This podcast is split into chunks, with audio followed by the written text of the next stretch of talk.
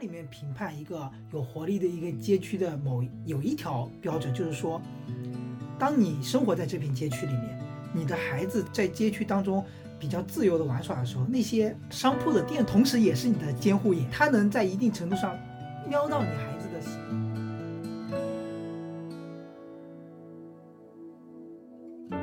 这个其实用一个物品或者用一些物品来定义一个人的行为，在我们现在还算是挺普遍的。对，就像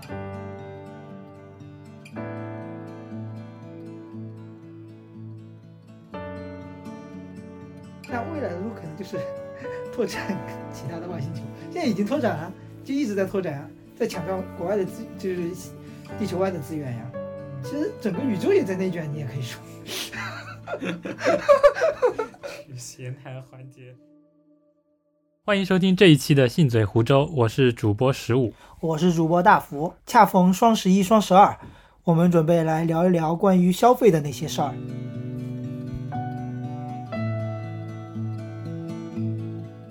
之所以想聊这个，是因为比较深刻的体验吧。因为我也现在刚来杭州不久嘛，然后我发现的就是，我们每次出来聚餐，或者是说有什么活动，比较单调和乏味。因为大致的流程是说啊，我们约在某某某商场，就是约之前定好吃什么，看大众点评，吃完之后可能会再在商场里面就近找一家来决定我们饭后的活动。活动结束之后，时间也就差不多，我们就回去了。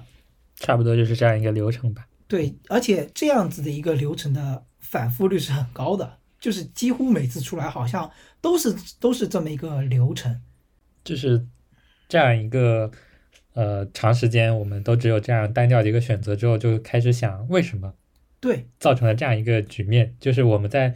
呃可以说城市里面就只有这样的选择，对，没有别的去处。刚开始的时候是不自知的，会觉得，哎呀，当然是商场呀，商场里面吃的又多，好像吃完又能逛一些东西，我觉得可能是是一个非常集约化的一个选择，因为你比如说，它又不受天气的影响，夏天的时候它有非常凉快的空调，冬天的时候它又比较暖和，它又有喝的，又有吃的，又有玩的，又可以看电影，还可以滑冰，好像是把所有的我们的娱乐活动都帮我们。想到了，我们仿佛能在里面做完所有的东西。但是，当你做完这么一系列流程的时候，在你回家的路上，你会反思，我的体验好像没有那么棒。就算是食物那种饕餮之后带来的瞬间的快感，也也很快就会消失。所以这个时候，我就在反思商场它提供给我们的到底是什么。就是有一种，在你出去玩了一趟回来，还是满满的空虚感。对，想到第二天我还是要上班，等到下一周还是这样一个流程。反复，对，就是非常深的印象是，它跟我那些非常有意义的活动，比如去听个音乐会，或者是说看个话剧这样的活动相比较起来，我会觉得他们俩之间的差别会非常大。其实也也不能这么说，嗯，就是说我们本来有更多的选择，但是到了现在，可能脑子里第一个蹦出来的，我们去吃一顿，吃完之后，要么就看个电影，要么就各回各家。对，其实我们有更多的选择，但是那些更多的选择需要你去花一些精力去寻找，或者去决定，或者去规划。但是商场仿佛就是给你提供了一个大套餐，说，哎，你可以直接来这里啊，很简单，很轻松，你什么都不用想，你只要呃跟着我们来到我们商场，我们帮你解决一切那种感觉。嗯，是的，这其实也是我们今天想。聊的一个关于消费的一个问题的本质的核心，就是说我们想做出的一些选择，可能到了今天不是我们能够决定的了。所谓你消费，就是你花的钱所得到的东西，不是你最开始真正想要得到的那个东西。而且最精明的是，它会让你觉得这是你想要的。对，而且你会没有意识，或者是反思这个得到的东西到底是不是你想要的东西。是的，因为它确实给我们带来了。快乐，虽然这种满足感可能比较短暂，但是确实消费或者说是商场本身是没有问题的，它是能让你感到感觉到这种快感快乐的。嗯，有问题的点在于这种快乐是不是我们自己能决定的？与此同时，有时候有很多人都是根本就也不清楚自己的真正想要的是什么，或者说不在意。对可能有的人或者也说是没有精力在意。嗯，很很很大一部分人吧，也不是很在意自己。可能我拿拿出这样一笔钱，我得到了相应的一样东西，我满足了。但是呢，就是说这个东西它本身真正是不是你最初想要的那样东西，这点是存疑的。就比如说，我可能最开始就想要一把马桶刷，后面我就买了一个智能马桶。这是这应该是属于消费主义的一种。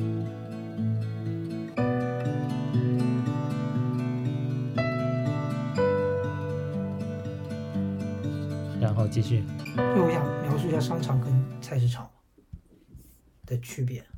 嗯，怎么还有菜市场的事情？对我刚刚在路上就想到这个点，嗯我想讲。其实我在逛整个商场的时候，我是没有得到特别多的快乐、快乐和新奇的。一来我买不起特他们那些特别贵的东西，感觉它跟我的距离感特别远，然后我也没有暴露了我们的消费水平。啊，对，也而且也暴露了我们非常可能是非常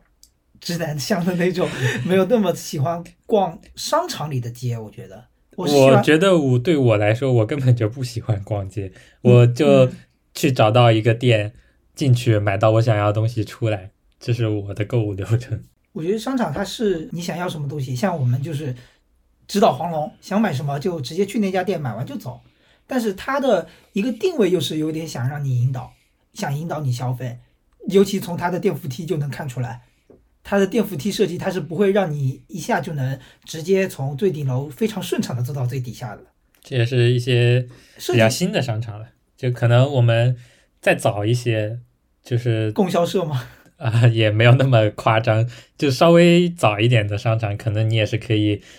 直接一一路上到顶的，乘坐自动扶梯，不用绕半圈商场。对，像现在的商场设计的话，它都会把你在一层和另外一层之间的电扶梯当中会增加很多的，在你的行进路线上会增加很多店铺，这样就这样就增加了你对这些店铺的一些浏览率，是的，它就是在一定程度上引导你的消费。嗯，其实就是一个促进消费的一促进和引导消费的一个过程。对，就是嗯，我们在逛商场的时候，其实往往跟我们产生交互的是商场他装修的那个橱窗和品牌的店名。就像你刚刚说的，我要去买一个东西，我知道他在这个商场里，他就我就直直奔那个那家店，我买完东西我就走。嗯，你跟这个整个商场一这个场所，这个商场这个场所所产生的联系，可能就只有这么一个购买的一个行为。尤其各种现在比较现代的商场，你不用去商场，你就知道这个所有的商场里面有什么店，它提供了一定的便捷性。但是我觉得它在一定程度上反而消减了一种体验感。嗯，对于我这样的购买者来说是有利于我的，当然仅限就是一部分人，嗯。就是说我想要买的东西，我知道在哪里，我只要直奔它去买好，然后其他东西我也不看，对，这样就不会有其他的外界的一些东西来干扰我或者引导我去消费一些东西，对，这样是有利于我的。对于我来说是这样一个情况，但是可能对于其他的一部分人来说，它是没有目的性的，嗯就就像我们最初说到的，我去那里吃饭，我去看个电影，嗯，但是吃完饭之后呢，我要去干什么？那就逛逛商场。对，逛逛商场会怎么样？可能我看到了某样东西，我就想买。就是就是商场其实就是把我们从自己的家里引入到了另一个可以消费的空间。嗯就是说，在这个空间里面，你可以买到很多很多这样琳琅满目的各种货架一样摆在那里，就是一一个个店铺摆在那里。嗯，你想要最初想要进去想要买的，或者是你最初想要只想进去吃个饭，最后也会引导你去一步步的去完成你的呃购买啊、消费这样一系列的行为。嗯。就我我个人没有特别喜欢商场这个东西，是因为我会非常倾向于去逛这种比较有活力的街区的一些店铺。这我想起来，我之前陪我女朋友去买衣服的时候，让我觉得很神奇的地方就是，商场我们经常去，对，但是我作为一个男生而言，我很少去逛街边的店。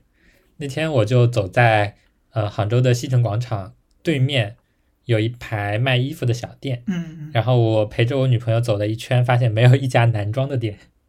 就是那那种小店里面全都是女装的。嗯其实这也是一个呃很有意思的一个消费现象吧，可以算是。可能对于男性来说，绝大多数的人是不会去逛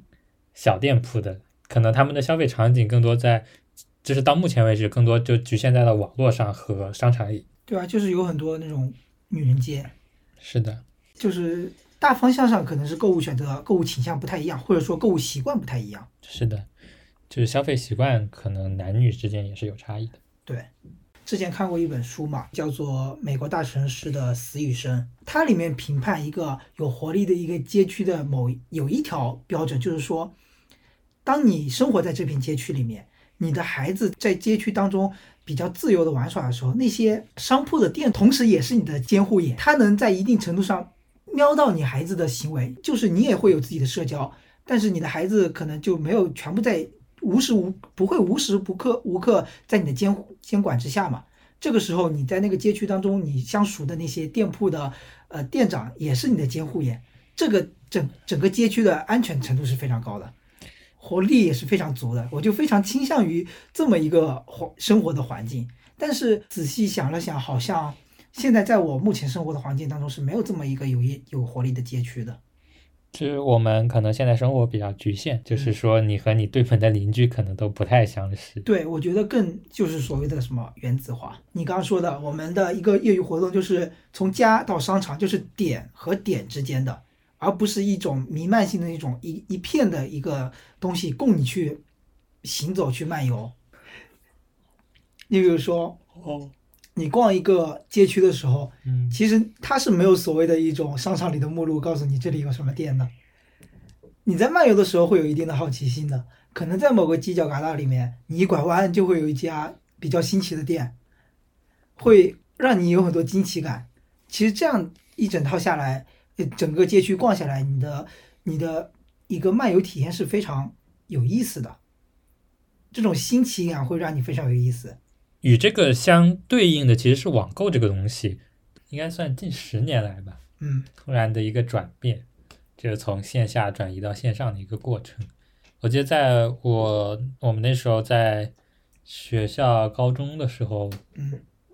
呃，网购这个形式应该还不是很普及。还挺难的。是的，我我唯一有印象可能就是我其中一个朋友，那个时候高在我们高中时期可能还买过东西，其他的完全没有印象有网购这样一个东西。哎，那那倒不是，我最开始用网购是用淘宝，小学五年级、五六年级有用了，啊，又是一个暴露年龄的时间。大概零七零八年，那个时候我在网上买过衣服，好、那个时候小小学的时候在网上买衣服，可能就是一零年左右吧。但我很好奇你是怎么在那个时候接触到网购的？哦，那个时候还有这么一句话，就是说网上买的衣服会比较便宜，应该是身边的同学他们开始在淘宝里面买，那个时候的支付渠道也是支付宝吗？呃不是网银的一个网盾还是优盾，哦，你需要宝支付宝这个项目是一零年之后的吗？我也忘了。应该是在之后。那个时候你需要通过优盾插到电脑上，就会有一个网银的一个客户端嘛，它会把你安装上去，然后你就可以通过网银支付。那个时候淘宝还是用来省钱的，但是它买到的衣服的质量并没有那么好，然后你也不能量体裁衣嘛，你也不一定尺码不一定很合适你。我感觉我的网购应该是在高中毕业的时候了，已经是。我的初高中的时候其实没有网购过什么东西，嗯，在高中毕业的时候，那时候想要买手机之类的，就那个时候刚开始接触网购嘛。后面到现在已经一发不可收拾了。以前的淘宝可能我们的观念里是用来省钱的，我现在就感觉变味儿了。是的，每年来一次双十一，让你省钱了吗？我觉得不见得，只会更更让你买更多的东西，但是那些东西也不一定是你真正想要用到的。像今年的双十一，其实有一点我很震惊，就是在呃十一月，它应该是十一月一号的零点开始预售产品，我都懵了。是最近是有点混乱。我就记得十一月一号那一天，因为我是有记账习惯的，那天我看了一下花销，大概是在七千多。对于我个人而言是。以前从来没有过这样的体验，就是我在一天时间内花掉了七千多块钱。而且是只是用来购物，而且没有买大件的，例如例如手机这种东西，嗯嗯嗯都是一些零零散散的东西，嗯可能最贵的是一个两千多元的筋膜枪，嗯，然后零零散散加起来花了七千多，而且这只是那一天，后面还要迎接双十一。其实这件事情对我的冲击来说是很大的，在那一刻，嗯，因为你想象一下，如果那七千块钱是现金，它还是很大的一摞的，是的，是的，而且我们也不会说，你先，比如说我们想象一下，在以前那个之前的时代，你拿着，那你一摞钱得放包包里吧？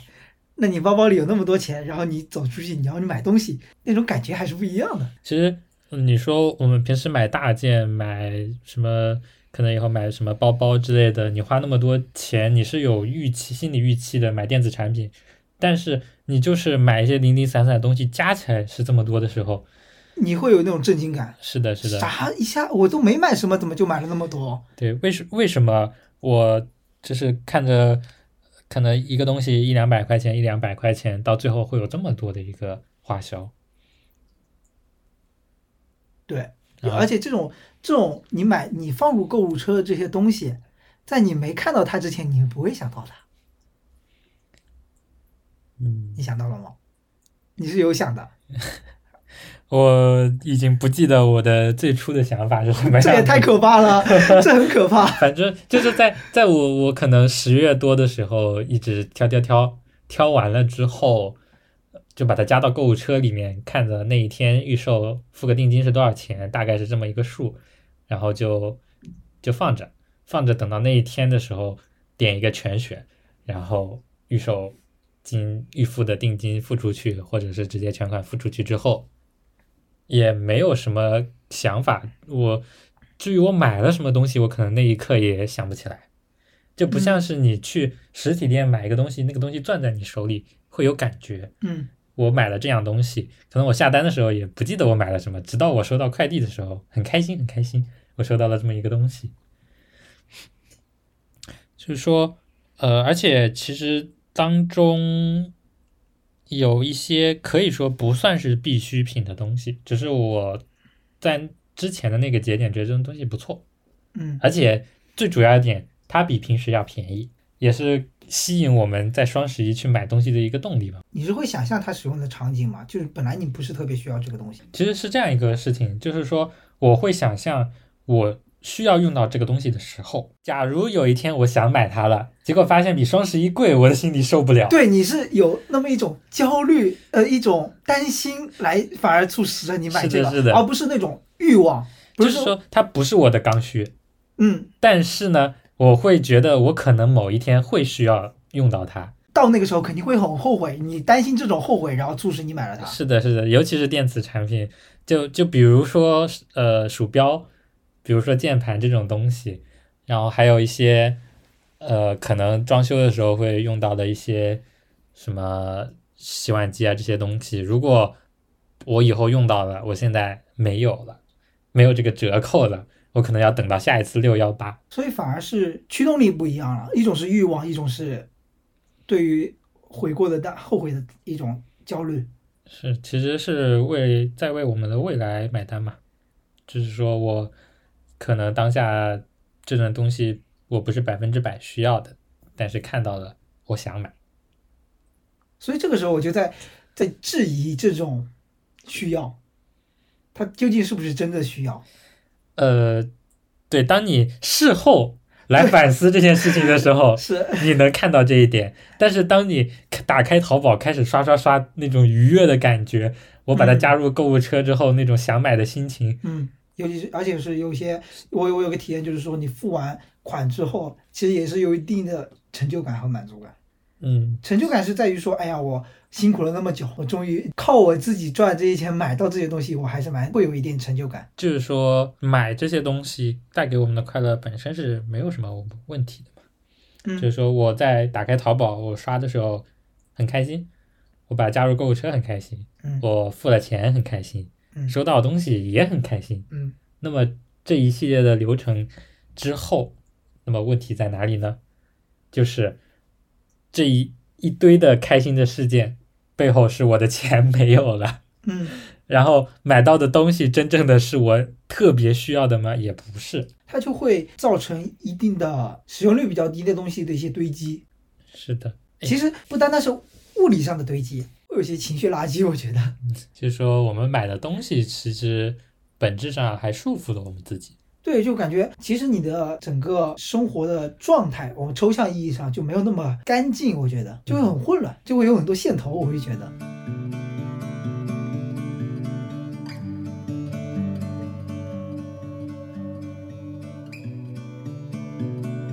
就是我不知道从什么时候开始就看到有一个栏目就叫有好货。就是我现在如果我要刷淘宝，我打开淘宝，等完它的广告，我的第一个点就是点击友好货。呃，我因为我没有看过这个友好货这个东西，嗯，所以可能需要你来讲解一下。它大概是在整个页面的右下角左右，你点进去就会发现一些跟你的爱好相关的。然后，但是与此同时，跟你会比你可能之前买过的一些东西更加稍微所谓的高档次一点，就是说可能比你最开始想要的东西更贵一些。这是价价格方面会这么说。你可能浏览过某一类的商品，比如说是家具类的，你可能只是搜一个椅子。但你知道，你搜淘宝的椅子，它最开始出现的会是一些比较 low，或者是比较一些没有那么符合我审美的一些椅子。但是过了一段时间，我可能点击那个友好货，它就会给我展现出一个可能是比较有品质的一个椅子。当我点进去，它的价格也是非常的有品质的。它会在我心里埋下一个种子，我就特别想要，因为它确实挺漂亮的。我是会有那种。虚荣心，想象自己，哎呀，有了这个东西会怎么样？让别人高看你一眼。哎，对，会，我会觉得，可能跟我以前经历有关吧。我会蛮在意说，哎，我可能打扮的好看一点，穿扮的好看一点，我的人，我这个人可能就是这么一个人了，别人可能会更看得起我一点。嗯，就是用，就是用物品来给自己贴标签。对，会有这么一个倾向，但虽然说现在可能会好一些。以前是有这么一段经历，这个经历要 不要展开说一说？可能是初高中会很想要买一些衣服，想要把自己打扮成某种形象。就是说你在走在人群当中的时候，你看到人，你会想象着别人在是怎么看你的。那段时间也会买一些其实并不适合自己的衣服，你会看那个衣服很好看，你又也会想象自己穿这件衣服会是什么样，但是你买过来发现是不是自适合自己。就是如果相对比的话，我到线下实体店，我逛街比较少了。然后我偶尔去线下实体店，也可能就去优衣库什么的。相比较那样的体验，穿上衣服试穿一下，在镜子里照一下合不合适，体验是非常不一样的。嗯。然后那个时候我可能也就只会买看上去我试穿了之后看上去 OK 的衣服，而不会买那些我想象中我可能穿了会好看的衣服。这个其实用一个物品或者用一些物品来定义一个人的行为。在我们现在还算是挺普遍的。对，就像你开什么车，别人第一眼会看，会会有一个印象，你是大概是什么样的人。嗯，这就让我想起我高中毕业的时候买的第一个手机，嗯，是诺基亚的一五二零。嗯，呃，不知道大家还记不记得诺基亚出过这种手机？触摸屏的，就是呃，是 Windows Phone 的智能机，可能现在大家用的都是 iOS 和安卓。对，当时我看你用这台机，其实我是觉得你的选择还蛮独特的，就有点那种极客的那种气质在，你知道吗？就是会选择别人一般人不太会选择的那种其实物品。我我当时只是对于 Windows 这个系统比较好奇，所以我选择了这样一个手机，因为它的其实外观也是很艳的，就是那种亮黄色，亮柠檬黄，对对对对，非常的艳。然后。呃，后来我在大学的时候换了一个 iPhone 六 S，嗯，就让我印象最深的是，在我换了那个手机之后，有一天我走在路上，我遇到一个朋友，一个同学，然后等我稍微走远了一些之后，那个同学就大概说类似于这样一句，感觉换了手机之后，整个人的气质都变了，就是这句话我一直记到现在，嗯，就是呃。可能确实，那个比较傻大粗的手机，呃，会让别人感觉你是一个不太一样的，有点奇怪。呃，那个时候可能大家还记得这个手机非常的小众，然后以至于现在可能很多人也没有听过。对，就是用的人也非常的少，所以就会给你贴上一个标签，这个人不太一样，跟主流不太一样。嗯虽然我在我看来那是一个很普通的一个消费品，嗯但是你的这样一种选择消费选择跟大众不一样的时候，嗯就会引导别人对你产生一种别样的想法。就是他们更习惯于就也是偷懒嘛，嗯就会说，哎，你用 iPhone 六 S，嗯，那我至少知道你是买得起 iPhone 六 S 的一个人，你可能你的你的一个消费水平大概是什么样，但他没有去真正的了解你是一个什么样的人。嗯，所以其实当时对于 iOS 之争也有个很重要的点，就是大家会觉得你买 iPhone 装，嗯，就是那个是的是有这么一段有这么一段时期，因为那个时候，呃，其实一个苹果手机对于大多数人来说还是一个挺贵的东还是西，挺贵的，对对，就是说，当你买一个自己在自己承受范围之外的东西的时候，确实没有必要这样做。嗯，因为它涉及到一个什么东西，就是说，你比如说你身家几千万的人，他用的是 iPhone，你可能身家只有几万的人用的也是 iPhone，你就有一种跟他们一起对等平等的一种一种错觉，错觉，一种假的虚荣心在。所以说，当时买 iPhone 是有一定的小小骄傲那种，所以你用 iPhone 的人看那些用安卓机的人，可能就是会有点不一样的眼光。虽然现在来看其实比较幼稚了，嗯但在你小的时候，或者说是没有那么成熟的时候，这样一种心理还是挺普遍的。也是在《消费社会》那本书里面，其实有一个说法，就是说在过去，一个富有的人是被人环绕的。如果你是一个王室或者是一个很有钱的人，你可能家里有一堆的仆人，有很多人尊敬你、侍奉你。但是到了现在，一个富有的人是被物环绕的。呃，你会有游艇，你会有大房子、大别墅，嗯你会有各种各样精致的消费品，嗯就是大家通过这样一个你消费的东西，你消费的水平，给你定义你是一个什么样的人，你是一个什么阶层也好，或者说是一个什么什么水平也好，哎，那我觉得到这个还是一样的，因为那个时候的仆人也是被物当当做拥有物来 来当做一个拥有物嘛。就是说和和人的连接可能变得更少了。你的地位也好，你的标签也好，是通过物来定义。就是在我们现在来说，对一个人的定义好像比较狭隘了。对我们对于一个人的一个评价的标准的取向越来越单一化了，就是你道德有多高，影响力没有那么大。但是如果你有很多钱，我可能会对你哎高看一眼。是的，就是说我们的评判标准可能在现在是有一点有一点跑偏了我不一定知道正确的路在哪，但是我觉得有点单一化。啊，是对，应该用“单一”这个词比较好。就是没有一个多元的看法，就呃不会像是说你追求这样的生活是对的，但是你没有钱，嗯，然后你追求更快乐一点、更自由一点、更闲散一点，更活在当下的一种状态。对不对？呃，其实我我心里一直有一个 目标，哎，也也不能说目标，就是有一个蓝图一样的，嗯就是我感觉我想当一条咸鱼。虽然这么难的。对对，虽然这么说好像有一点没有目标、胸无大志，但是嗯我很向往那样一种闲散的生活。我可以没有那么多钱，我明白，其实那不是传统意义上所谓的咸鱼那种，嗯，一种消极的一种词，而是一种比较看淡的那种状态吧。倒也没那么高，就是说我可以去做让我觉得很开心的事情，但是完全没有必要，就是通过买买买，或者说是买一些很很贵的东西来标榜自己，就这种感觉。对，我就觉得以前的社会可能会有人与人之间的一些约束，是什么东西来维持这个社会的秩序，是一种道德普世的一种价值观。但我们现在这个社会，这种道德的一种价值感觉是越来越低，反而是资本的力量是越来越大。你拥有的资本越多，你的话语权越多。但是在以前，你比如说你是大家认为的道德德高望重的人，你拥有的话语权是越多的。大概意思就是说，资本运作起来之后，你以前你种瓜得瓜，种豆得豆，种你和生产物之间的关系是实实在在的。但是如果你变成一个流水线上的工作人员，你所付出的劳动跟你真正得到的东西是异化的。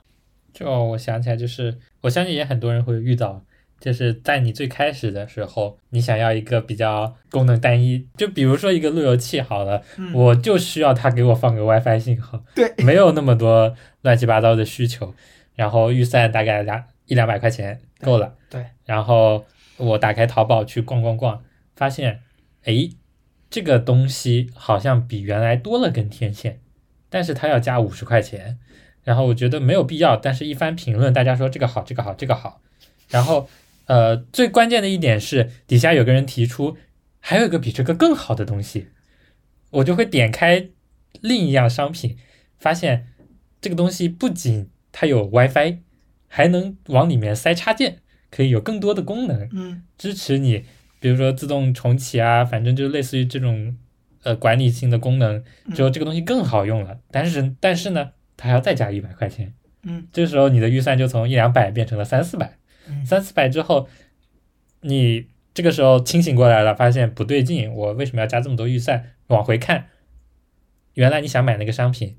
它少了根天线，这个功能也没有，另一个功能也没有。那这个时候我就会想着，算了，我还是买那个更贵的东西。但其实我的诉求也最开始来说很简单，我只要有一个能发送 WiFi 的东西就好了。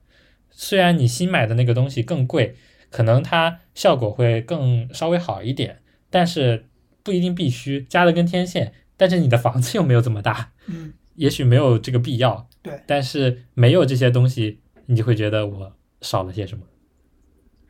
就是我们很多时候买了一些东西之后，被引导着一步一步引导着去买更贵的东西，嗯，到头来等你买回家的时候，会发现这个东西只是更贵了，但真正是不是适合你，这是要打一个问号的。就相当于是说，我是觉得在这个消费的过程当中，你花出去的不单单是钱，还有一种你产生焦虑这些所花费的精力和时间。是的，就是我挑选这个商品的时候，就是一步一步的通过我对我的一个心理引导，嗯最后导致我花了更多的钱。虽然这个东西确实比以前的要好，但是没有必要。嗯，这其实也是网购的一种比较独特的特征。它的这种对比不像是货比三家那种对比，而是说迭代的那种产品之间的对比，然后用更更高的一个促销价来来引导你。就像你点外卖的时候，你可能点到了二十四块，但是它有个二十五减八，你可能就会又加一点东西。啊，对对对，经常会有这种促销，还有那种每满三百减四十，类似于这种活动。当你买了一个二百六十块钱的东西，就会想着，那我为什么不再多花四十块？对，这是是陷阱。当然，到最后会发现，往往自己花的不止四这四十块钱。对啊，而且我觉得这个最本质的点在于说，你一定要想清楚自己真正想要的、需要的是什么。这个其实说起来很简单，但是我觉得有时候其实是挺难的。对，在我实践过程中得出来的总结就是，这件事情对我来说太太过于困难了。嗯，我之前经常会遇到这种情况，为了凑单买一样什么东西，然后买出了更多。价格方面倒是你会觉得比之前便宜是会便宜的，但是就是买了很多自己可能之前想买，但是没有这么迫切，也就也许放着放着哪天就忘记了就不想买的东西。其实我是觉得，当今这个时代，我们像我们这样的二十五六岁的人，真正所需要的东西其实可能没那么多。就是我们现在的花销，可能很多时候是想要自己过得更好一点。嗯，想让自己过上自己想象中的模样的生活。但是有一个问题，就是你想象中的美好的生活嗯，是来自于你自己的想象，还是说引出了更大的一个广告主这样一个概念？对，那些想象你可以把它比作一棵棵大树，这片森林你不知道是谁某个时候给你种下了什么样的种子，就是广告给你营造出一种一种场景，你会觉得那可能是你想要的。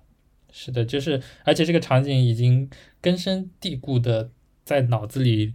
已经挥之不去的感觉。就是呃，这种感觉你都意识不出来是别人强加给你的，还是你自己本来真正想要的。是的，或者说引导消费来说，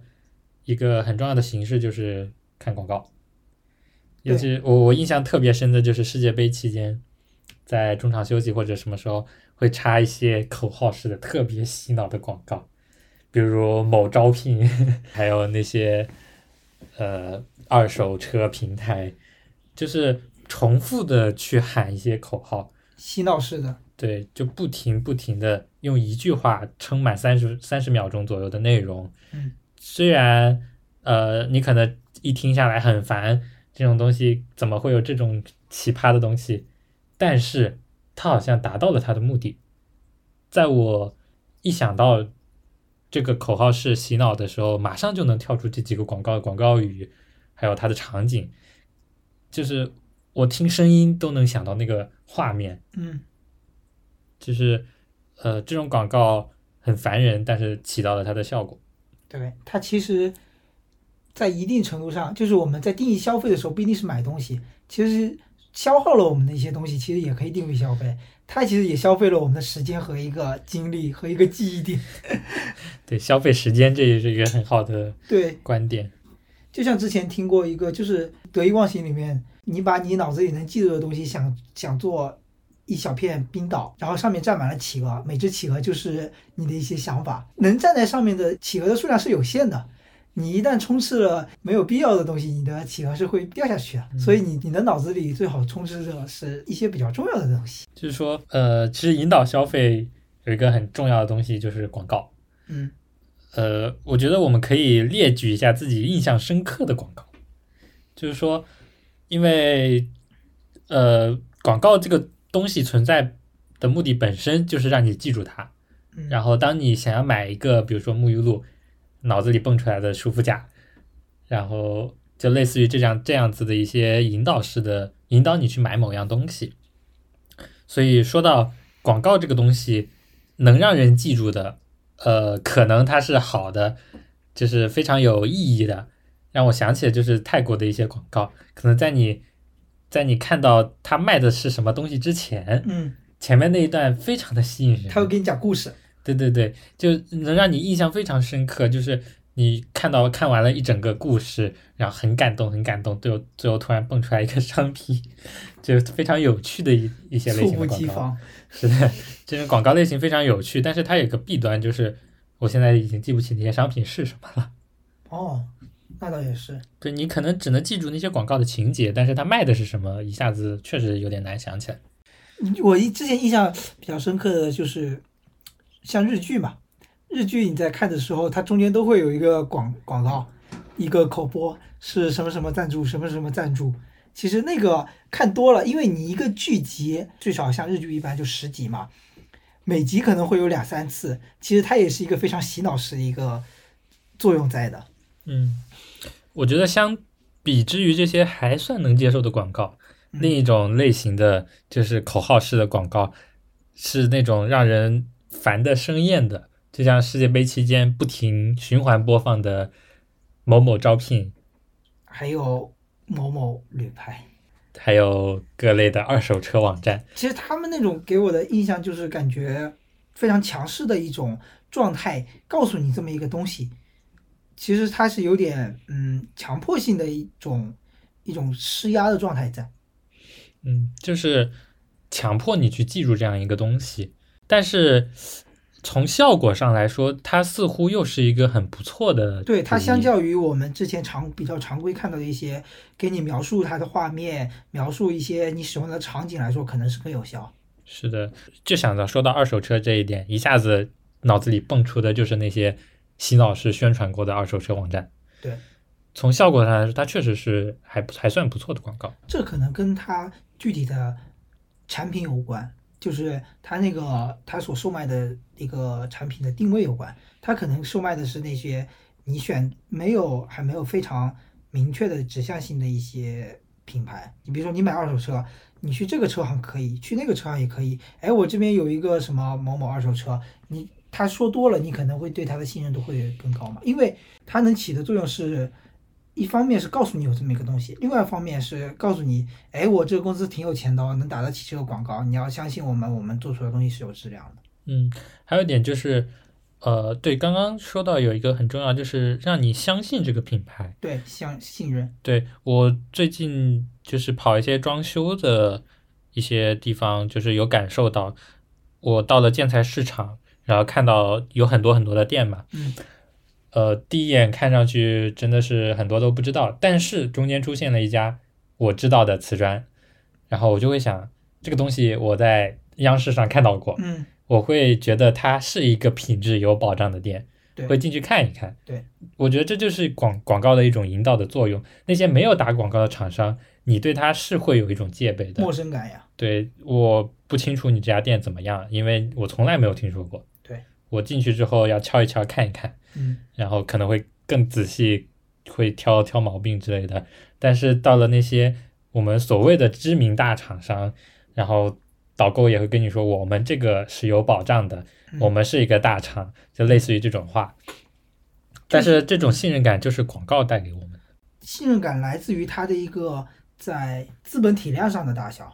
而不是真正像如果我们以前对于某件事物或者某个人的信任，可能来自于我真正使用过它，就是比如说非常早年代那种感觉，你真正使用过它，你会信任这么一个东西。但现在你会去选择它，是因为信任它，是因为它可能有非常足够的资金。是虽然其实我们仔细再了解一下，会发现有些大厂商也只是找一些代工厂，然后贴上自己的牌子，可能就卖得更贵，就类似于这种事情。是这样的，就是你像服饰品牌，嗯其实它只是贴了一个标签，东西都是一个东西，它它就是因为它广告打得多，它的品牌知名度高，所以说它卖的东西会更贵。但是真正要论及到那个东西的质量，其实它的价值没有那么高。嗯，然后最近也有一个比较啊，也不是最近，前段时间有一个比较火的一个讨论吧，就是说关于花呗的广告，因为我们是在杭州嘛，所以在杭州的地铁上是能看到花呗的很多一些宣传的，里面有一些很经典的话，消费消费主义的话术，可以说是，而且让人看了会有那么点不舒服。仔细去想一想，嗯就比如说我用花呗借钱给女儿过生日，我用花呗支持支支支持我自己的一个毕业旅行的梦想，这个东西的引导真的是合理的吗？它有点像在说服你去，或者是说培养你，告诉你说，哎，提前消费是 OK 的，这是一个非常合理的一个消费模式。它是在慢慢培养你这个消费习惯。嗯，就是我们消费完了快乐了，嗯但是呢，它没有提及当你要还钱的时候，这样这样一个一个场景，花呗这样一个做法，就是能让你提前享受到一些快乐吧。我想起我在呃大学的时候刚开始接触到这种一可以分期还款的东西，嗯是会有一种错觉，就是我能买得起更贵的东西了。比如说，我当时想要买一个一千块的东西，我可以分十二期，每期只用还不到一百块钱，就会有一种错觉，就是这些东西超过一千块的，以前我不会考虑，因为我生活费可能一两千块钱，我不会花一半的钱去买这样一个东西。嗯但是把它分摊开来的时候，发现好像还是可以接受的，就是这样一种消费的理念，其实也没有对和错。但是如果公开的去表达可以这么做，但是呢又不提及到它的风险和代价，其实确实会让人有呃有一种欺骗感。对，虽然说我至今还没有嗯真正的花时间去梳理我这个消费习惯，因为我感觉我至今还是我的消费习惯还没有特别好，就我还是会用花呗或者是用信用卡之类的。我一直在等待某一个时间去，我好好的梳理一下我这个钱，但是我一直还没有这个动力去做这个功课吧。但是我觉得这个广告它的一个点可能就是相当于是说，哎，你看这个公园多漂亮，来进来玩玩。你进来之后，他说这是要门票的哦，你 都已经还了，你必须得付。对这个，其实让我想到就是说，提前消费或者说是分期这种东西都没有问题，嗯有问题的是你去倡导了这样一个行为之后，没有让别人意识到它的风险。你尤其是广告里面这些场景，你连给自己的孩子过生日都需要用借花呗这种形式来说，那你的风险抵御能力或者说是这种情形的话，我觉得是完全不适合通过借贷来花这笔钱去过一个不算那么必须的一个场景。对啊，而且我觉得它这个广告它的场景的设定有点有点问题，因为它最，比如说你过给他过生日这个最本质的一个东西，西其实可以是不花钱。就是让你产生一种我的快乐加倍了的感觉，但是是通过花钱造的，而且不太符合你的经济实力的。嗯，我觉得它这个本质上还是会有点方向上的误导。嗯，因为我觉得你真正的想要让自己不花那么多所谓不需要的钱，你需要真正的去体验那些不花钱的快乐。真正比较纯粹的快乐，其实是不用花钱的。之前上半年在疫情期间，嗯就是疫情，尤其是中断的时候，很多国家地区都会发现金或者是消费券嗯这样一种形式，让我们来更多的进行消费。嗯这种形式是有助于帮助社会进行继续运转下去的，因为呃，消费和生产力是并不会脱钩的。我们其实可以把每一个消费者当成是一个生产者，嗯从某种意义上来说，它也是促进了我们的生产和，就是也是推动齿轮转的一份力量嘛。对对，只有你需求旺盛了，你的生产才能旺盛嘛。嗯就是说，我们现在社会还是需要消费者，这点是毋庸置疑。但是我们要想改变的，就是说，我们的消费是应该由我们自己来决定的，嗯而不是说由广告主和一些呃生产资料的持有者嗯，他们来决定。，对，我觉得是在这个大环境下，你要找回属于自己的话语权。嗯，虽然确实比较困难。对，是非常困难。就是说，我们更需要做的是寻找到自己的话语权，并且维持住自己的话语权，不然我们的话语权永远是被别人引导着。就是说，我们现在的这样一种主动权，可以说是掌握在一些生产企业的手里的。嗯呃，至少是有这么一种倾向，可以这么说。很多时候也是身不由己，可能呃你会觉得某个品牌的衣服你穿着更舒服，但是它被很多人贴上了一个 low 的标签，你可能在买的时候心里也会有所芥蒂。嗯，这是一个可以说是也是一个舆论导向的问题。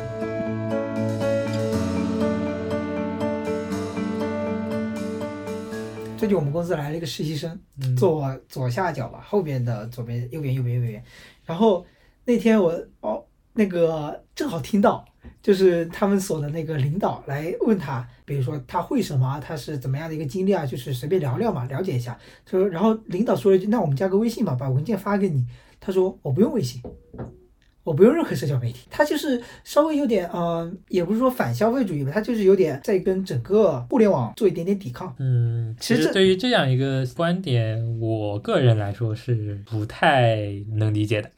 就像是有现在有蛮多人实行的是无消费主义和极简主义。嗯一方面，极简主义像其实它是有点像日本的那种侘寂的一种审美在。它比如说是你家里的东西就只有非常空空荡荡，就只有那么几样东西，你要定期去扔东西，仿佛扔掉那些东西，你的心里就已经会变得更干净。我没有体验过，可能它真的有这么一个效果。嗯，这样一种怎么说反向的一种生活方式吧，嗯注定是不会适用于大多数人。当然，我们也不是说可以说能倡导一些潮流。我们听完这期节目之后，其实需要去反思和摸索适合自己的一种呃消费习惯或者是一种生活方式。是的，肯定每个人都不一样呀，但是你比如说我的有种模式就是说，哎，我可能固定某一段时间我就放任自己肆意消费一会儿，但是可能过一段时间我会收敛一下，就是自己不需要有那么多的焦虑和罪恶感。有些人可能就是说买了东西之后被消费主义所谓的消费主义引导之后，会有很大的愧疚感。我觉得也不一定是有必要的。你只要是说搭建好自己的一种一种生活模式，认清好、建构好，其实什么样的生活方式都是可以的。嗯，我觉得这其实也是我们现在就是之前经常提到的一个词，就是内卷。嗯也就是说，为什么我们会内卷？就是因为呃，我们想要得到的东西越来越多，你想要得到更多的东西，那你就要更努力。你想要跑赢别人，想要去获得更多的东西，那你需要很努力，很努力。然后当大家都有这个想法的时候，就会发现后面面的人裹挟着你，你不努力，那你就会被后面的人给推到旁边，你可能再也赶不上了，会有这样一种焦虑感。其实我觉得这个突破点在于说，你想要的东西好像是某个声音告诉你的眼里，你想要的东西就只有那一个。其实你可以试图是说，你想要不一样点的东西，因为他讲的就是说资源有限，然后很多人都去奔着这么一个资源，都去争，都去抢，仿佛比如说你竞争的一个结果，看你这个孩子成不成功，就只有一个成绩好不好这一条出路，那自然就会越来越那内部消耗呀。是的，其实更多的一个方向应该是拓展出属于自己的一个道路。就是每个人可以做出自己的生活选择。对，就是一个理想型的社会，每个人做出了自己的生活选择，别人也没有什么好评价你的。对，你做了这种选择是你自己的选择。对，我们要倡导多元化的存在，但是倡导多元化存在的前提是你要对自己非常的诚实，你不能对自己没有足够清晰的了解，你不知道自己想要的是什么，这个时候你就很容易被引导，你可能被广告引导，被任何一些别人的话语所引导，就没有自己的方向了。那这个时候你就很容易陷入内卷的那个卷的潮流当中，你就不小心陷进去了。就是说，只有当你能够定义自己的生活的时候，可能你有机会去摆脱这样一种强迫、强制消费或者被引导的一种可能性。对，我觉得这个能够不单单是说你的一下子所谓就能做到那件事情，你需要锻炼，你需要不断的练习这一个这么一个动作，你才会慢慢的像是塑造成这么一个习惯。到那个时候，那些所谓的呃消费主义，它在你眼里不一定就是裹挟了，你只是在旁边观看着它，那种感觉在那个时候，你你的人格就非常独立，就是非常非常有自我的认知吧，非常清晰。我是觉得这个这个点其实是挺难做的哦。也是我们追寻的方向吧。嗯，因为那个当浪潮来的时候，你是很难挡住的，你只有不在那个浪潮里，找到自己的一片小水池啊。嗯，因为我看了那个内卷那篇之后，我的我我脑海里一个画面是什么？就是你点了一杯奶茶，里面是有冰块的，然后你喝完了，但是冰块还在化，你就不停的在那里吸吸吸吸吸，然后冰块会偶尔会化出一点水，你还在那吸，就有点这种不停的在那里消耗。虽然这个比喻不一定恰当，但是我的一种大致的感觉是这样。还是需要走选做出选择自己的路吧。这个决定非常需要勇气，但这个勇气是需要从日常生活中的那种练习里面出来。你比如说，从一个非常小的一个决定开始，认清自己是不是真正的想要做这个决定，而不是听别人说挺难的。就像你比如说做一些评论里面的时候，你比如说在微博上看一条新闻，其实你看到这条新闻的时候没什么特别大的一个主观评价的，但是你当你看到评论的某一句话的时候，你会觉得哎好像有点道理。当你看到另外一个评价的时候，你又会觉得有点道理。其实这是一个认知上的偏差，因为你理解不到这个东西，所以当别人跟你灌输这种思想的时候，你就会发现它好像是真理，因为你的认知水平还没有在它之上。嗯，其实不单单消费主义啊，这个点，呃，各种批判性的一种思考、独立思考都是需要倡导的。哎，聊聊内卷，内卷，你看完那篇什么感受？这一下子我我我第一次看内卷，我还以为是内循环，后来发现说是一个是作为一个在内卷的最严重的行业里，这样的吗？肯定是互联网呀。什么什么怎么定义呢？怎么理解呢？就是呃，其实也是一种焦虑，因为你的从业者越来越多，嗯然后你的后辈们好像对对比你来说也没有什么利，这是一个内卷的前提，我觉得是，因为你会发现，如果你不努力，后面的人很很快就会赶上你，然后超越你，然后把你给推下下去，对。嗯就是这就是这样一种感觉，可能呃，尤其是互联网行业，你的资历啊，你的什么学识水平跟你的年限的上升，其实并不是成正比的。嗯尤其是有了什么三十五岁退休这种说法之后，嗯好像你的年龄是一种劣势。当你年龄越大，你的竞争力越小，这种时候就会疯狂的逼迫自己想要去提升自己，就所谓的提升自己，然后保持竞争力，类似于这种东西。好像你只要一停下来，就会被别人。就是这个时候，你和你的那些后辈的目标，仿佛就是都是只有就是说在互联网这个行业当中生存下来，嗯没有其他的出路，好像是，所以才挤破那个真的头破血流，是不是这么一个概念？不然的话，你就不用那么焦虑。我觉得对于大多数人来说，换一个行业都很困难，都是一个很离开自己熟悉的领域和一个舒适区，其实确实是很困难对，那。你的那些后辈还没有入行业呀。但是从就是他们在选择专业的时候，我们假设他们选了这个专业，就会选择这个行业。是的，是的，那他们在选择这个专业的这个时候，其实他们会受蛮多的影响你比如说，家长跟他说这个行业好，互联网现在火呀，你肯定要选互联网呀，以后你进大厂呀，赚的钱多。对呀、它是整个社会是有一定的价值导向的，他会吹风，他会在你耳边吹风，跟你说这个事情。嗯这个时候，其实我觉得这个内卷的趋势可能就在这里体现出来了。嗯，原来可能是需求比较大的一个场面。嗯。但是随着现在学计算机的人越来越多吧，可能是一个供大于求的场面之后，越来越需要一些，如果把人定义成商品的话，就是精品化的东西。你你需要会的东西越来越多，所以你的压力也就会越来越大。我想的一个点其实是我们现在不够发达。那是必然的。就是我的意思是，整个人类的水平不够发达。如果你到了很发达的阶段，就有很多闲人可以当咸鱼。哎，这个其实呃，我原来的想法是这样子的，嗯。因为我们现在可以算在社会主义初级阶段嘛，嗯。我们还很难实现社会主义的原因，我们的生产力水平不够，嗯，所以如果有一天我们的生产力能满足全人类的需求，嗯。那么等到那一天的时候，你就可以想要什么就拿什么就好了，嗯。予取予求嘛，嗯，所以我们就实现了社会主义的终极目标，嗯，我原来也是有这样一种想法的，嗯。但是后来，呃，感觉到其实对于需求不平等这个东西是潜藏在我们心里的一个东西。基因里面的，对对对，就是说，不是说所有的东西都给你提供了之后你，就会满足。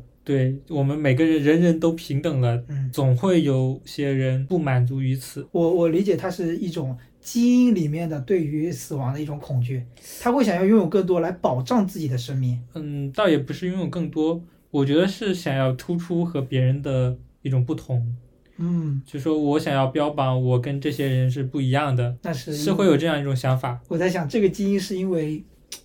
想要繁殖自己的基因的一种欲望吗？就我在思考，它是自然选择当中是哪种比较基础的欲望自？然选择，可呃，这样一种心理吧。嗯就是说，所以你不管你的生产力有多么的富足，嗯，总会生产出一些，呃，总会有人想要生产出一些能够标榜自己的东西。嗯就比如说现在的奢侈品，它的东西本质上跟普普通的物件好像也没多大差别，但就是因为有的人想要通过这样一种物品的形式来突出自己，嗯所以就会有这样一种创造。它本身是没什么价值的，但是赋予了它一个很高的价值。这个比较想要突出的基因，我一直在想是因为什么？其实我能比较能理解的就是说，你比如说你我把我们把人类全部想成一群猴，我拥有的东西更多，我能更凸显在猴群当中，我能更凸显出来，那我可能拥有更多的一个爱慕者。我觉得这是比较我也比较本质的来想了哦，因为我有时候想想东西的话，我不能理解，我就把人想成猴。有时候有些事情就能想通。其实讲到刚刚内卷啊，其实我你再想象一下，把整个地球想象成一个内卷的一个状态，其实就是各个国在抢资源嘛，资源是有限的。其实我们的一个点就只有呃所有所有的所地球所有的资源，所以我们在不断的竞争。那未来的路可能就是 拓展其他的外星球，现在已经拓展了，就一直在拓展啊，在抢到地球外的资源呀。嗯其实整个宇宙也在内卷，你也可以说。闲谈环节这段剪进去是吗？其实整个宇宙也在内卷。对啊，我觉得是啊，是的内卷啊。嗯因为就我的理解就是说，你的整个社会，我们范围看就是说资源是有限的，所以我们仿佛目标就只有一个，所以我们需要真的头破血流。那你在整个宇宙范围内，那地球的资源也是有限的，我们现在可用的也就只有这么一点。你需要探索其他星球的话，你需要付出很大的代价，所以我们就只能在这个地球上不停的想。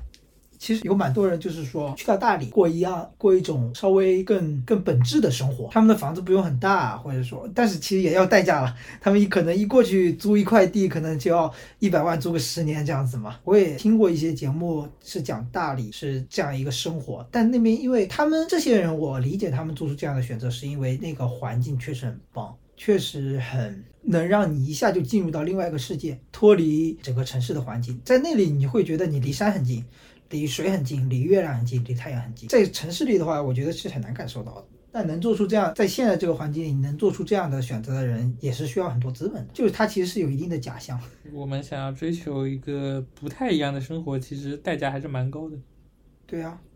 做出一个不同的选择，嗯就因为涉及到效率嘛。做出这样选择的人越多，你效率越高，所需要的成本越低。像你比如说教育，之所以我让哎孩子你要加油啊，你一定要考上这个学校，你一定要考上多少分，你才能上什么样的大学，你才有好份一份好工作，是因为你选你让你要培养一个从自然教育那种理念下的孩子，花出要花的成本更多。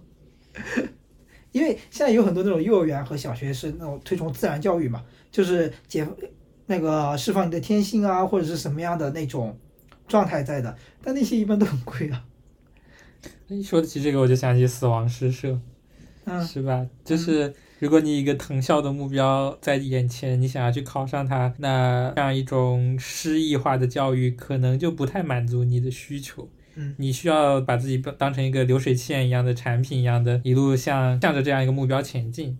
然后，如果你想要追求一些比较，所以我们看来像是异端的，就是一些诗意化的想象力啊这种培养的话，嗯确实代价会更高一些，也更不被人所理解。更累的路径。是的，虽然它可能会让你的整个人的想法都完全不一样，嗯，会让你对很多东西更有共情的能力啊，但是对于你上名校的这种目标来说，它确实不太合适。可能它并没有说会更让你有利于在所谓的这个社会环境中生存下来，嗯但是，嗯，我觉得是能发展出一些，就会有些理想化吧，能发展出一些不一样的路。是的，但是我也不太敢保证，就是我对这个社会的理解有多深刻，它到底是怎么样，因为没有人真正的能说掌透彻的掌握了整个规律。嗯我觉得是这样的。虽然说有很多前辈人的经验之谈，但是我觉得都都无法透彻的说出它的规律。之所以说出这句话，我我很深刻理解，就是说我们可能觉得宇宙外非常神秘，我们非常不可知。但是你知道，天文学在天文学就是我们那段那个像哥白尼或者是伽利略他们那段时间的时候，他们是能很精确的掌握星球运行的规律的。他们是能通过数学来总结出规律的。但是如果你要到我们生活当中，比如说我们走在路上，计算出这个温中的尘埃是怎么运动的，是太难了，反而是非常没有规律的。我就觉得当时这个点，我觉得还是蛮震撼的。看起来那么神秘的外太空，其实是好掌握的，但是反而是社会规律反而是更难琢磨的。好像又又是一个很经典的争论，文理科之争。哎，为什么？啊，你可以想象，就是可能会有人认为你掌握了一个理科的东西，你可以用科学来解释所有的东西，嗯它有以它一定运行的规律，嗯。呃，包括人的心智也是这样子，嗯只不过我们的水平还不够，嗯。所以我们难以理解人的想法为什么是这样子的，为什么很多人文社科的东西不能用科学来解释，嗯。这是一种想法吧。嗯，还有一种就是说，呃，每篇文科向角度一点的，就是人文社科能解释人类活动的规律，它可能并不会那么像一个理科公式一样那么精准，嗯但是可以解释，嗯，可以通过一些不太常规的手段解释它们。对，就是科学的产生嘛。嗯人们仿佛就是掌握了那把钥匙，就是觉得数学是那把钥匙，能总结出很多的规律。慢慢的、慢慢的，人类就越来越相信数字，越来越相信物理学，越来越相信数学，它那些确定性的东西，尤其是现在是科，往往我觉得更多大部分人应该相信都是科学进步论吧，就觉得社会会越来越进步，科学会越来越发达，就是我们的整个齿轮是在前进的，是有所谓“前进”这个词在的。所以说，我们以前可能乡土的那些比较信的一些宗教或者习俗，我们越来越觉得他们是迷信，我们越来越不相信那些抽象的东西在了，就一些你感知力能在的一些东西在，越来越不相信他们了，反而越相信生活中的数字。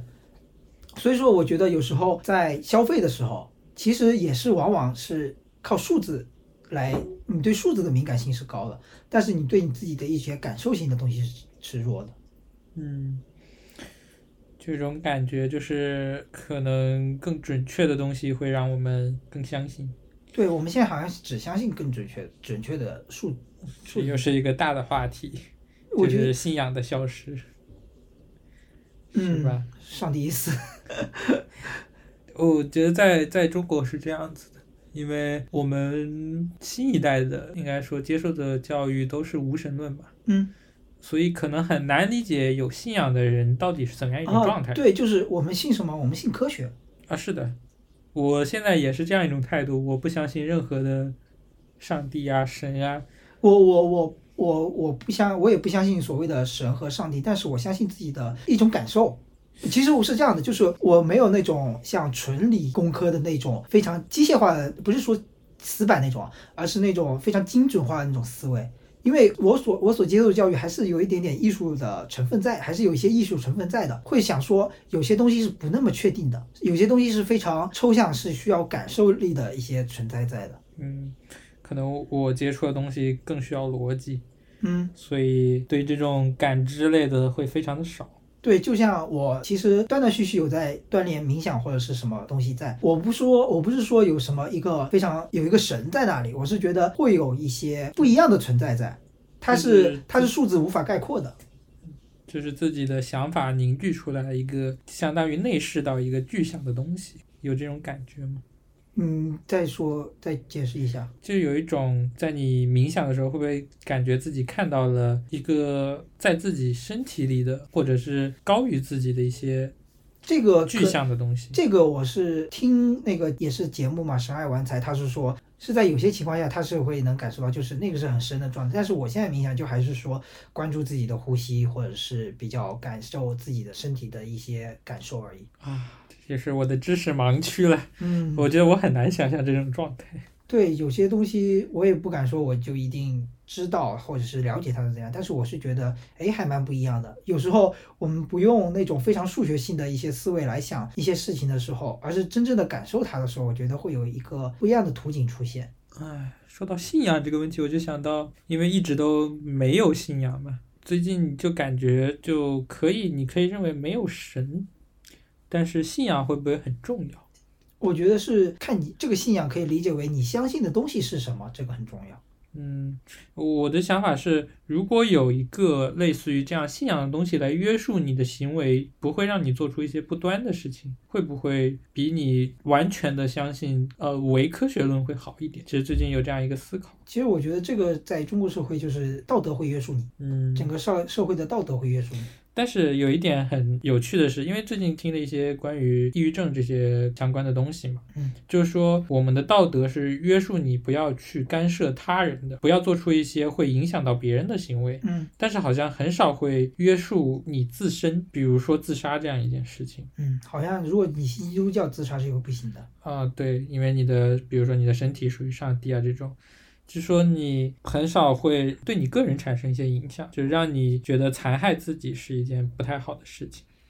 好像确实是拦不住的。是的，你有什么想法，没有东西可以拦住。是，而且我们的很多时候，一些尤其是一些老的道德观念里面，可能让你把自己的一些状态说给别人听，也是一件不太能接受的事情。嗯嗯，这也是一个很好像是一种社会习俗会压制着。你。如果跟别人分享了这样一些经历，可能会多半认为你这里有个词神经病，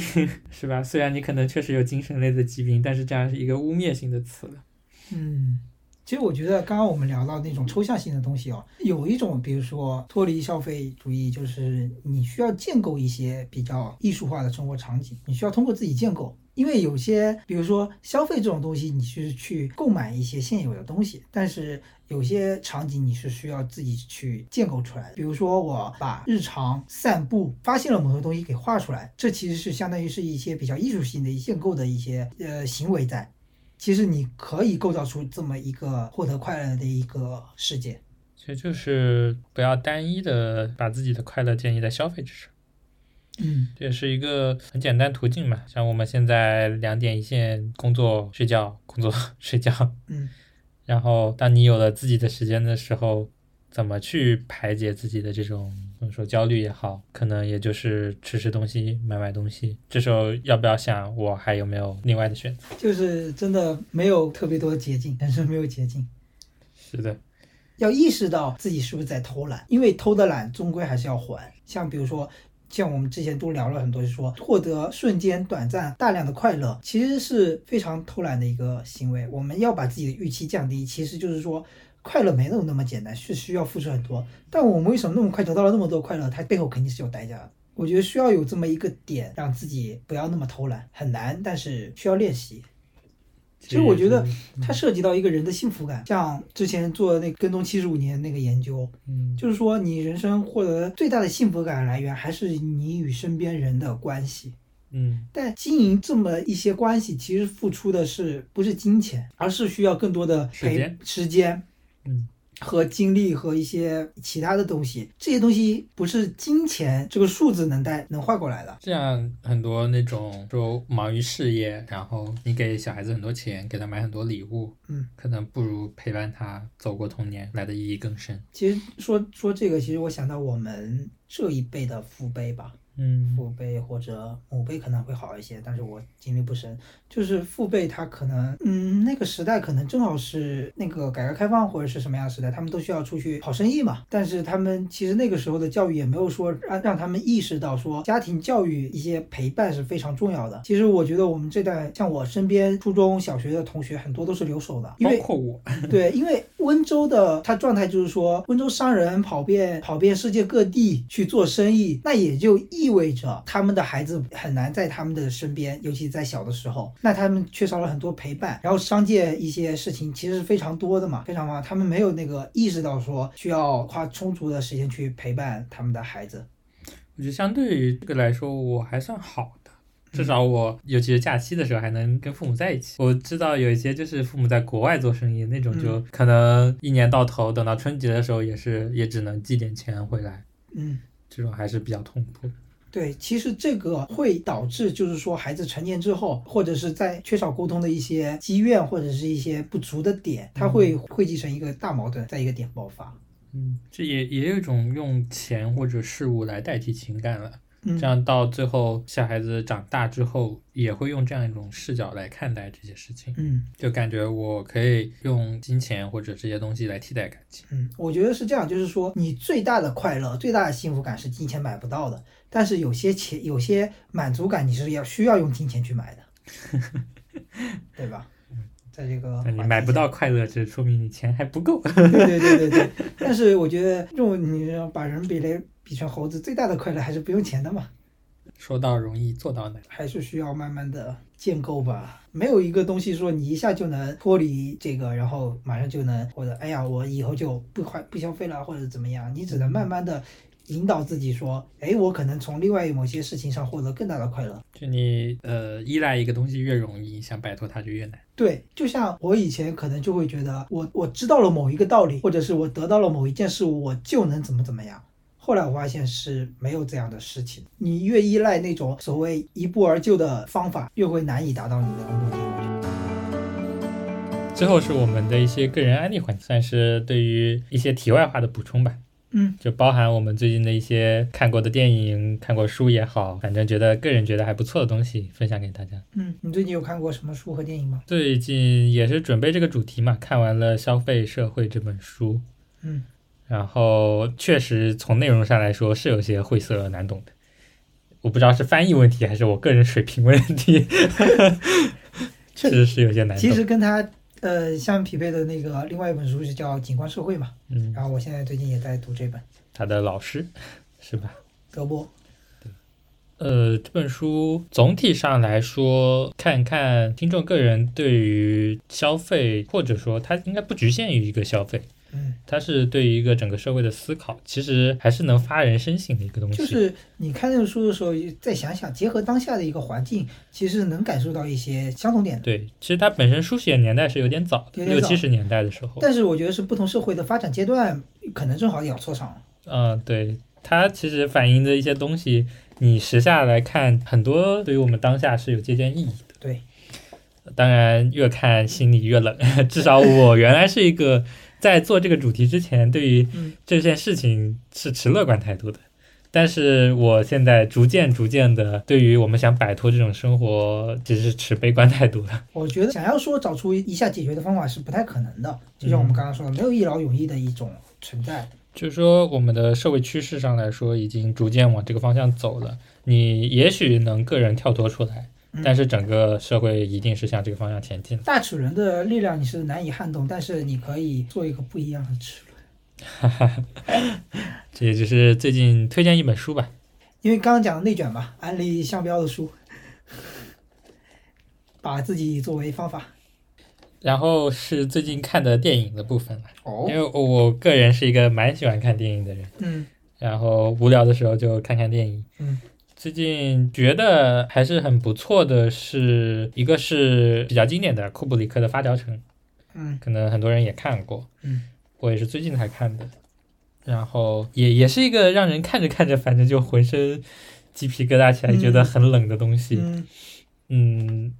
如果说一个人的思想的控制权被夺走的话，那么他还是不是一个人？我是这样想，这也是一个值得思考的问题吧。嗯然后另一部是在一七年上映的《嘉年华》，就啊是讲述的就是一个关于儿童性侵的问题嘛。嗯我看豆瓣上其实有个评论说，我们终于拍出了一个像《熔炉》一样的电影。其实我觉得它是比《熔炉》更加让人感觉可怕的一个东西，不仅仅是因为它反映的时代背景是在大陆嘛，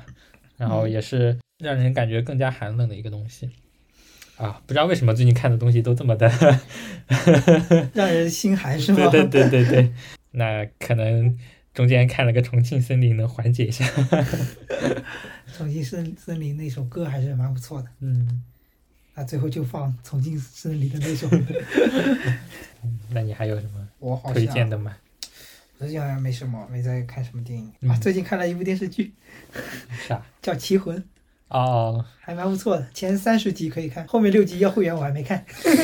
但是听说好像也可以不用看。一想到棋就想到后羿弃兵了。啊，后羿骑兵最近好多好多播客在聊，对，但是我也没看。但是好像我比较难以 get 哎，我看了几看了一两集吧，哦，我是看了中队长的那个视频，你看了吗啊，我看了讲他的那讲他摄个镜头影手法。镜头语言，对对对对。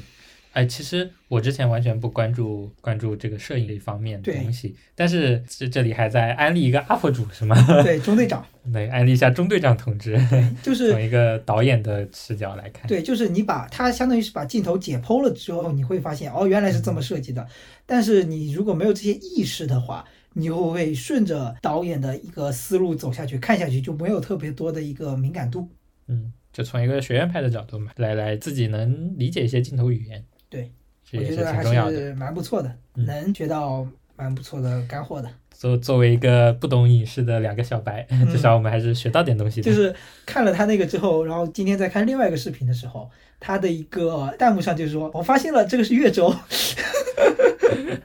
就还是蛮蛮有趣的对哦，对，这样一说我就想起来了，最近看了《红辣椒啊！我年初》，看对了，对对对，特别喜欢。里面有那个月轴的一个解释。哦，对，他是放了一个里面的，你是看完了是吧？红辣椒，嗯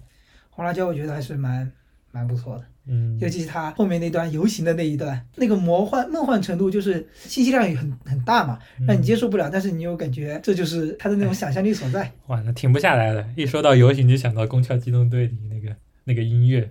哦，傀儡摇。没看过，哦，那个音乐一起来真的是，我觉得红辣椒那个音乐也很棒。嗯，是好的电影都需要好的音乐。红辣椒它里面，你讲梦境的话，其实梦境里面我的印象里很少有颜色了。梦境里很少有颜色，是吧嗯，对你很难意识到。你仔细回想，好像哎，又好像没有什么颜色我仔细想回想是想不起梦境的。啊，你是想不起的。我是睡眠比较浅的人，做梦做的还是蛮多的。好，嗯就讲这么多。那我们最后就放一首《重庆森林》里的重要的插曲吧。